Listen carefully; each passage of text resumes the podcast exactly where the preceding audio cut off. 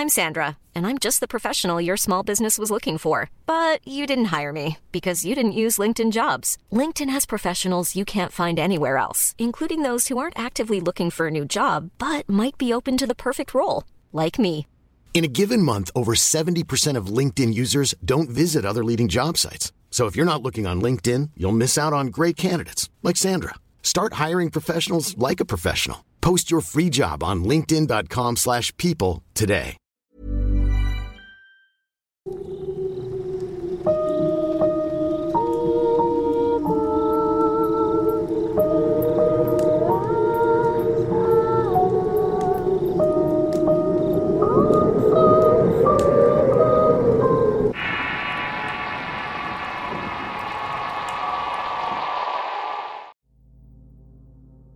La Cueva del Diablo. Relato basado en hechos reales contados por don Jesús Daniel Díaz Hernández. Escrito y adaptado por Eduardo Liñán para relatos de horror. Con ese panorama llegó la noche y nos juntamos para velar a Vicente. Las ancianas empezaron con los rezos mientras que las mujeres repartían café y tamales de dulce a los presentes. Los hombres permanecían cerca viendo la desgracia mientras se ponían de acuerdo en lo que harían apenas llegara la mañana. Unos irían a enterrar a mi amigo y otros saldrían a batir el cerro hasta llegar a las cuevas. Eso era lo último que harían rezando por encontrar el cuerpo de Fidel que hasta ese momento su padre Isaías se negaba a creer que estuviera muerto. Ya entrada la madrugada me desperté para ir al baño y se me espantó el sueño, por lo que fui a acompañar a mi madre a la casa de Vicente. Todas las mujeres parecían estar en un letargo con sus ojos cerrados orando por lo bajo moviendo apenas sus labios. Mi madre se había quedado dormida junto con mis hermanos. Y los hombres aún estaban afuera calentándose con una fogata fumando y bebiendo mezcal. De pronto los gritos exaltados de uno de ellos alertaron a todos. Miren, miren, gritó el campesino mientras señalaba la negrura del camino empedrado a la entrada del pueblo. Al ver que estaba apuntando vi con sorpresa que en la profundidad se veían unos destellos que en un principio pensé que eran luciérnagas. Pero al enfocar mejor el terror que sentí hizo que mis piernas se volvieran de piedra. Mi pecho intentaba jalar aire para poder gritar. Pero el espasmo que me produjo la horrible visión de lo que en realidad era aquello que el jornalero había visto me había paralizado. En medio del camino estaba la anciana con sus dos negros perros a cada lado, los cuales ahora se veían de un tamaño enorme. Eran máquinas infernales con ojos llameantes y gestos amenazadores que parecían estar esperando la orden de la vieja para desatar el infierno en la comunidad. La vieja muy apenas se veía y sus negras vestiduras la confundían bien con la oscuridad. Tan solo estaba ahí viendo con sus ojos brillantes las obras que había hecho con sus amados canes. Probablemente estaba satisfecha y quizá riéndose del sufrimiento que tenía lugar en la casa de Vicente, así como de la aflicción del padre de Fidel. Estaba inmóvil hasta que Isaías se levantó enfurecido y cortando cartucho en su carabina para después disparar a la vieja. El ruido ensordecedor del disparo alertó toda la gente que comenzó a salir espantada de sus casas. Isaías continuó disparando, pero al ver que ya no estaban ni los perros ni la anciana, se fue corriendo por el camino para intentar alcanzarlos, mientras los demás hombres le gritaban que no lo hiciera y que iba a caer en una trampa. Y así lo vimos desaparecer en la oscuridad. Los demás hombres se levantaron para seguirlo tomando leños encendidos en sus machetes. A lo lejos se podía escuchar las maldiciones y los disparos de Isaías. Hubo un momento en que todo se quedó en silencio. Solo las antorchas se veían iluminar el camino hasta que de pronto éstas desaparecieron. El pánico invadió la comunidad y las señoras empezaron a rezar frenéticamente pidiendo perdón por lo que fuera, hincándose y golpeándose el pecho como si de ello fueran a liberarse del horror ante la horrible situación. El tiempo fue quizás el peor de los verdugos y no sé cuánto tiempo pasó. Pero cuando los gallos comenzaron a cantar supe que pronto amanecería y no teníamos noticias de los hombres. Al llegar el amanecer las personas se provisionaron para ir a enterrar a Vicente. Era el mismo cementerio comunitario donde habían enterrado a Nerino, y eso nos trajo el horrible recuerdo de la vieja y cómo se había adueñado de nuestros temores. Luego de un triste y silencioso entierro volvimos a la comunidad a esperar noticias de los hombres. Llegó la noche y con ella fue creciendo nuestra angustia de no saber nada. Las mujeres estaban planeando incluso ir a buscarlos. Pero antes de que pudieran hacer, vieron con alegría y asombro que los hombres regresaban por el camino empedrado. Venían pálidos, cabizbajos, arrastrando los pies y con los rostros desencajados. En sus ojos se reflejaba el miedo, el hartazgo y un sentimiento de impotencia, que aunque no lo decían se notaba en cada fibra de sus tensos cuerpos. Había regresado menos Isaías Moreno. La afligida esposa al preguntar a mi padre sobre su hijo su marido, él te la vio con los ojos llorosos, y con una voz entrecortada le dijo por lo bajo a la mujer que tanto su hijo como su esposo jamás iban a volver. Que se los había llevado la negrura del bosque y que era mejor que se olvidara de ellos. Al escuchar a mi papá, las personas que estaban ahí se llevaron las manos al rostro. La esposa de Fidel se tiró al piso suplicante rogándole a mi padre que todo aquello que le dijo no fuera cierto. Pero él tan solo se metió a nuestra casa. Se terminó cerrando en un cuartito donde se acostaba sin dar más explicaciones. Los demás hombres de igual forma se quedaron parados con las miradas perdidas sin querer revelar qué le había pasado e imitaron a mi padre retirándose todos a sus casas para encerrarse con sus familias.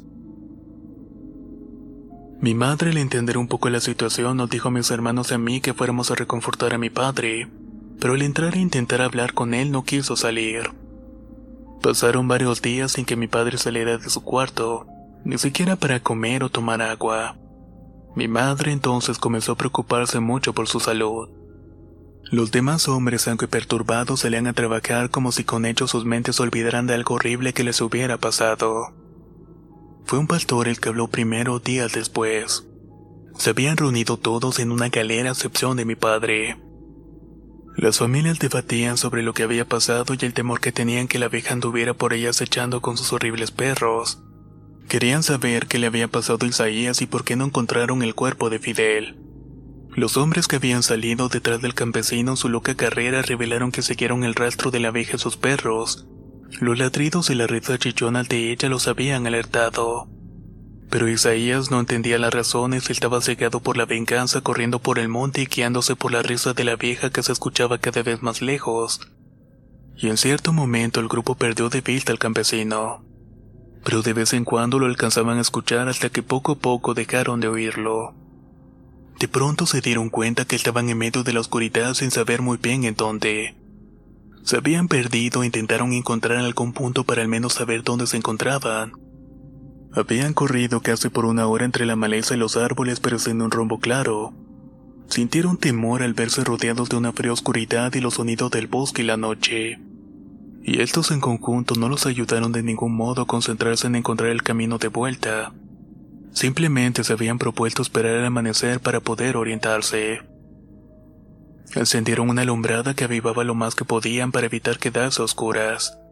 Sería de madrugada cuando escucharon a lo lejos la voz de Isaías. Se escuchaba muy apenas y parecía gritar el nombre de mi padre.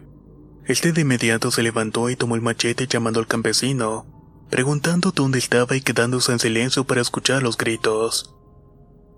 Estaban casi a punto de salir corriendo hasta donde habían escuchado al campesino cuando su clamor se transformó en aullidos de dolor. En ese momento sintieron un pavor y mejor retrocedieron. El único que se había lanzado a buscar a Isaías fue mi padre. Tomó un matero encendido y salió blandiendo el machete gritando el nombre de su amigo para poder ayudarlo. Eso fue lo último que vieron de mi padre hasta que llegó el alba. Fue el mediodía que decidieron marcharse del lugar al no tener noticias de mi padre a pesar de que peinaron la zona y no sabían dónde estaba. Hasta que uno de los hombres aventuró a caminar por la orilla de la cañada y supo dónde estaban.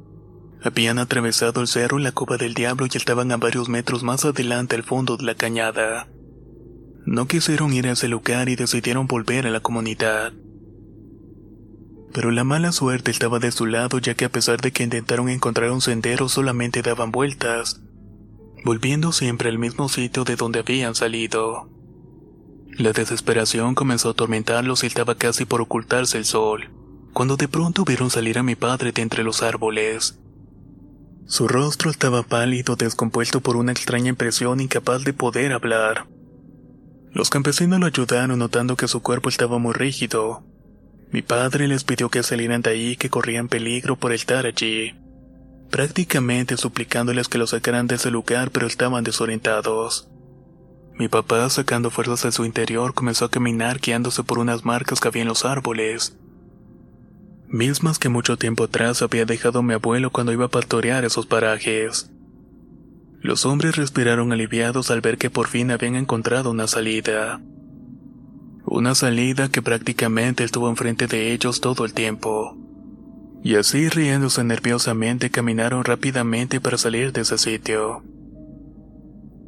Mientras regresaban, los pastores le preguntaron a mi padre qué era lo que había pasado con Isaías. Pero él no respondió, su rostro desmutado era perturbador para todos.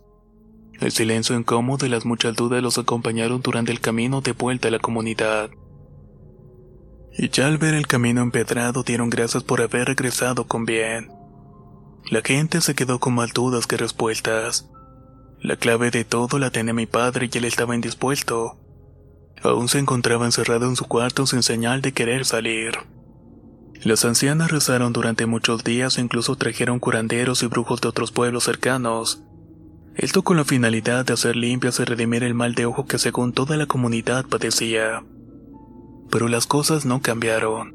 Por el contrario, todo se puso muy mal cuando los animales comenzaron a morir. Muchos de ellos se infectaron de garrapatas que los enfermaron, y otros fueron víctimas de voraces gusaneras que los fueron consumiendo en vida hasta que estos caían para ya no levantarse. Fueron grandes pérdidas ya que no podíamos sembrar o cosechar nada en las épocas frías.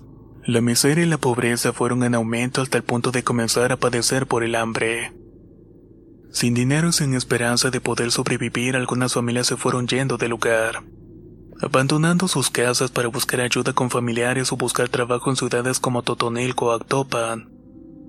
Otros aguantaron lo más posible esperando la llegada de la primavera para poder sembrar. Pero el sol no llegó y las heladas se prolongaron durante muchas semanas hasta casi el mes de mayo. La próspera comunidad donde habían nacido y crecido se fue desmoronando poco a poco, sumida en la pobreza y la oscuridad del invierno. Cuando por fin el sol brilló en el horizonte trayendo vientos cálidos y lluvias quedábamos cinco familias incluidas la mía. Las casas abandonadas de los demás vecinos se fueron cayendo pedazos con el paso del tiempo, dándole a la comunidad un aspecto de desolación y abandono. No había granos, dinero esperanza en aquel lugar, por lo que mi madre pensó que era momento de irnos y dejar a mi padre hundido en su propia desolación de la que tenía mucho tiempo de no salir. El único que hablaba con él era mi hermano mayor y no decía mucho, solo que pedía de comer y agua pero este incluso se había terminado ya que el arroyo que pasaba cerca se había secado por la época fría al no haber lluvia. La comida la sacábamos de raíces de algunos pequeños animales que podíamos cazar en el cerro. Pero también eso se habría de terminar. Los animales simplemente huyeron de ese sitio a lugares quizás más lejanos, muy retirados de la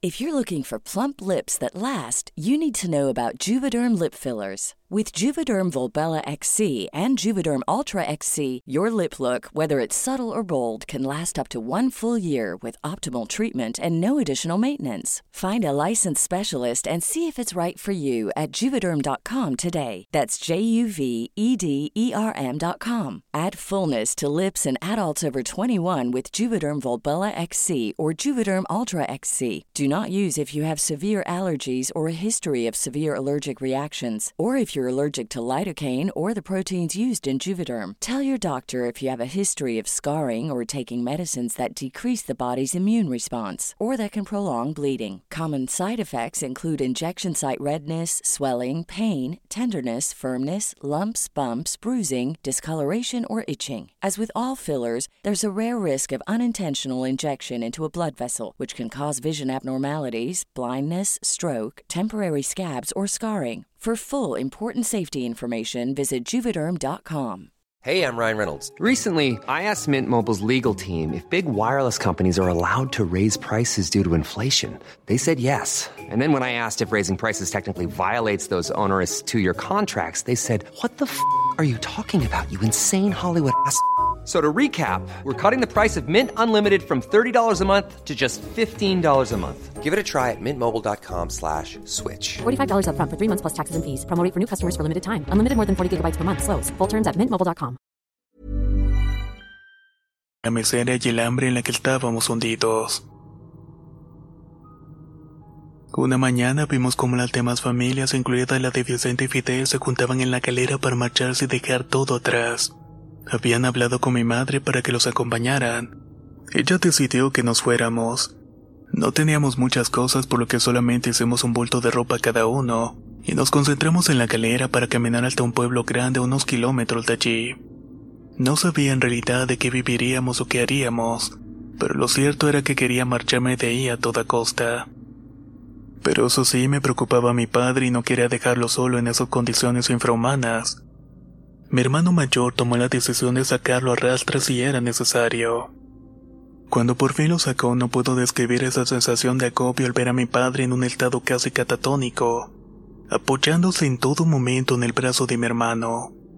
Arrastrando sus descalzos y quebrados pies caminó hasta la galera. Al verlo casi rompí en llanto. Aquel hombre fuerte, braqueado, siempre listo y de gran sabiduría ahora estaba convertido en un guiñapo.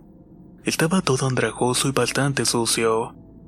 Su rostro estaba descuidado al igual que la larga y canosa barba que marcaba una expresión de desesperanza y una enfermedad muy marcada en su rostro.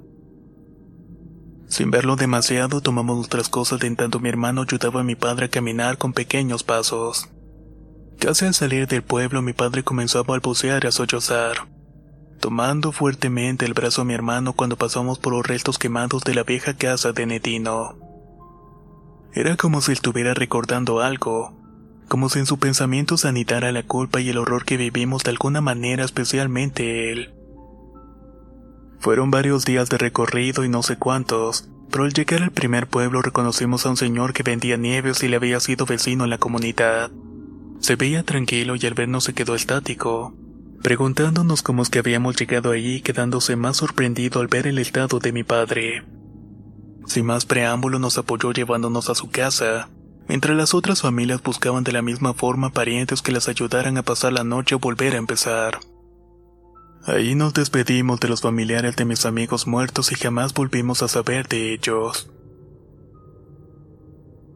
Esa ayuda caída del cielo nos puso en camino hacia una nueva prosperidad y mis hermanos y yo comenzamos a trabajar en diversas actividades. Mi mamá se quedaba en la casa del nevero cuidando a mi padre. Con el tiempo pudimos rentar un pequeño cuarto en donde nos hacíamos mientras encontrábamos algo mejor.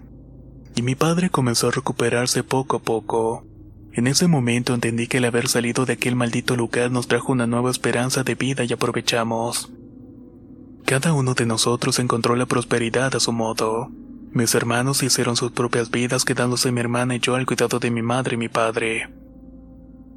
Una tarde mi papá tuvo una crisis respiratoria producto de sus enfermedades pulmonares y tuvimos que llevarlo de urgencia a una clínica del pueblo. Ahí los médicos nos dijeron que le quedaba poco tiempo de vida, que quizás esa noche sería la última que estuviera con nosotros, por lo que nos quedaríamos en la clínica para estar en sus últimos momentos con él. Ya entrada la madrugada, mi madre y mi hermana se regresaron a la casa para comer y descansar un poco, quedándome únicamente yo al cuidado de mi padre. Mientras dormitaba en una incómoda silla apoyando la cabeza en la cama, sentí la mano callosa de mi papá recorrer mis mejillas despertándome. Al mirarlo noté que me veía con ternura y preocupación y entonces dijo algo que me dejó petrificado. Antes de tirar la pata tengo que decirte un secreto. No me lo puedo llevar esto a la tumba porque sé que no voy a descansar. Tienes que saber qué pasó durante esa noche en el cerro con Isaías. Esa noche infernal cuando corrí tras él para ayudarlo.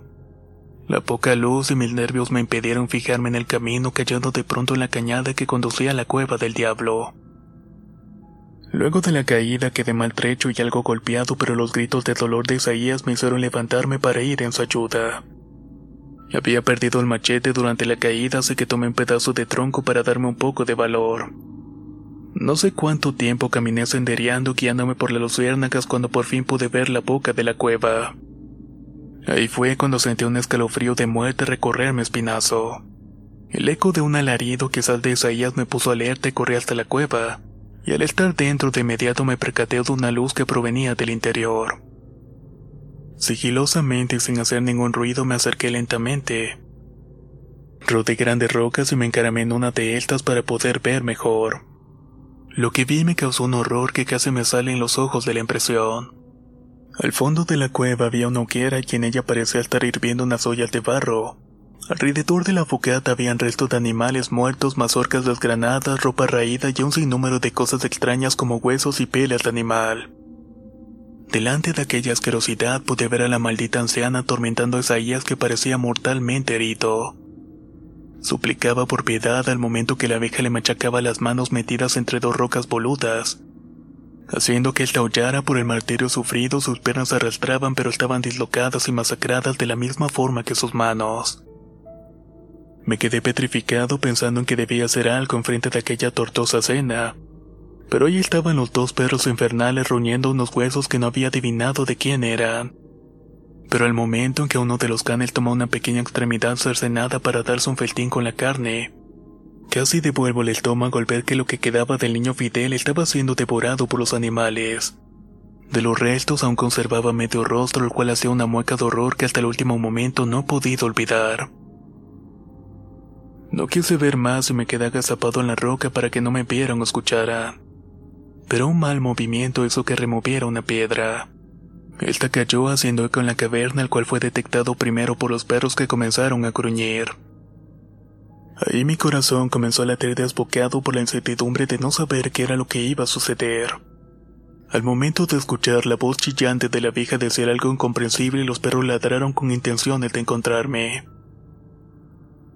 Sin pensar, corrí con todas mis fuerzas para escapar de ese maldito lugar. Con el corazón saliendo por mi boca, corrí con toda el alma hasta que mis penas comenzaron a pesarme. Sabía que si me detenía los animales me alcanzarían y mi mente bloqueada por el pánico imaginaba que los tenía detrás mordiendo mis pantorrillas.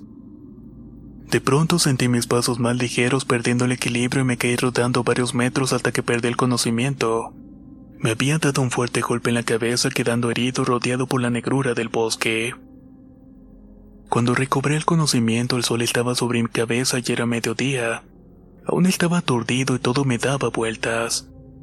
Al incorporarme pude ver que estaba en un arroyo seco, lugar donde había caído durante mi escape.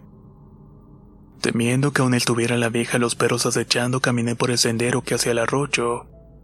Pero este estaba bloqueado por grandes rocas por lo que caminé por una pequeña brecha, y sentí un miedo enorme al ver que metros más adelante estaba la boca de la cueva. No quería hacer ningún ruido, pero todo el cuerpo me estaba doliendo. Decidí entonces rodear la cueva para volver sobre mis pasos y cubrir la cañada para poder encontrar a los demás compañeros.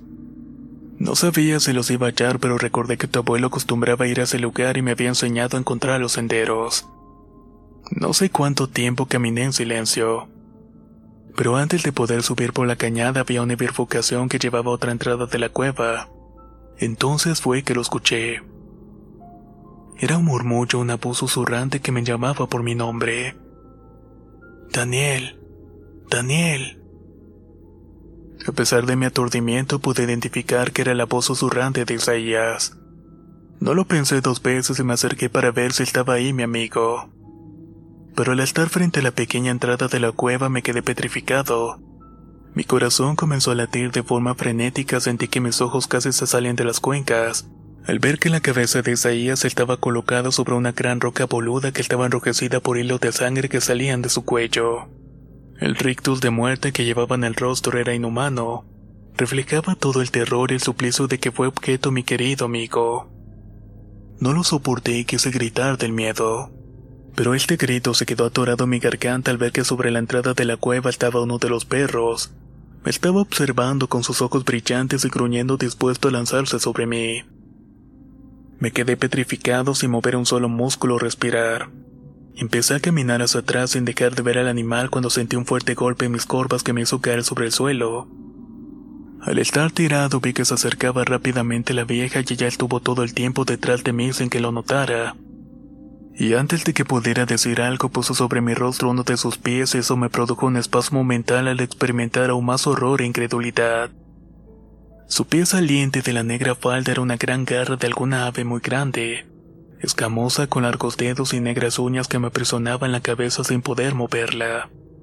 En ese momento supe que iba a morir y que iba a tener el mismo destino que Isaías. Tan solo cerré los ojos comenzando a orar y a pedirle a tu abuelo muerto que me recibiera apenas cruzar el umbral.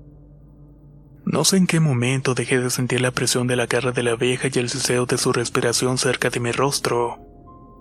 Cuando abrí los ojos solamente pude comprobar que la abeja se había marchado con sus perros, y la cabeza de Isaías tampoco estaba sobre la roca.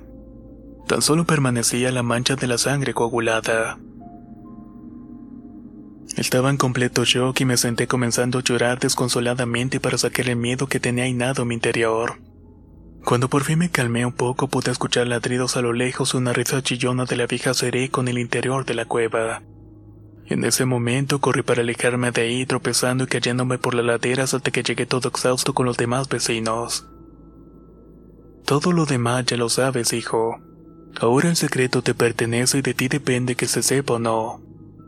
Luego de esa escalofriante revelación, a las pocas horas mi padre falleció por un paro respiratorio, y un sentimiento de horror sanidó en mí también.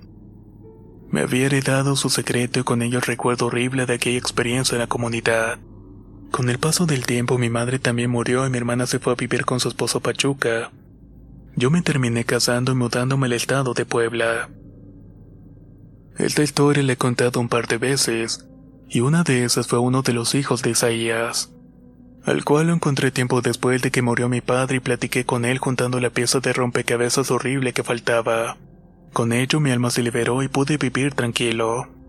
La segunda ocasión se lo platiqué a uno de mis nietos, el cual fue buscar vestigios a la comunidad en donde había estado viviendo. Se encontró que el bosque había borrado las huellas de la atrocidad que había sucedido. La cueva permanece ahí, silente, oscura y esperando por cualquiera que se atreva a profanar su tranquilidad. Ahora como dije, solamente espero la muerte. Pero ese recuerdo las cosas que has contado me revelan que allá afuera hay algo horrible. Algo horrible que nos está echando cada día y cada noche en espera de poder consumirnos. Solamente nuestra fe en Dios puede salvarnos. La cueva del diablo. Relato basado en hechos reales contados por don Jesús Daniel Díaz Hernández. Escrito y adaptado por Eduardo Liñán para relatos de horror. Si quieres conocer más historias del mismo autor, te invito a visitar el enlace que dejaré en la descripción del video.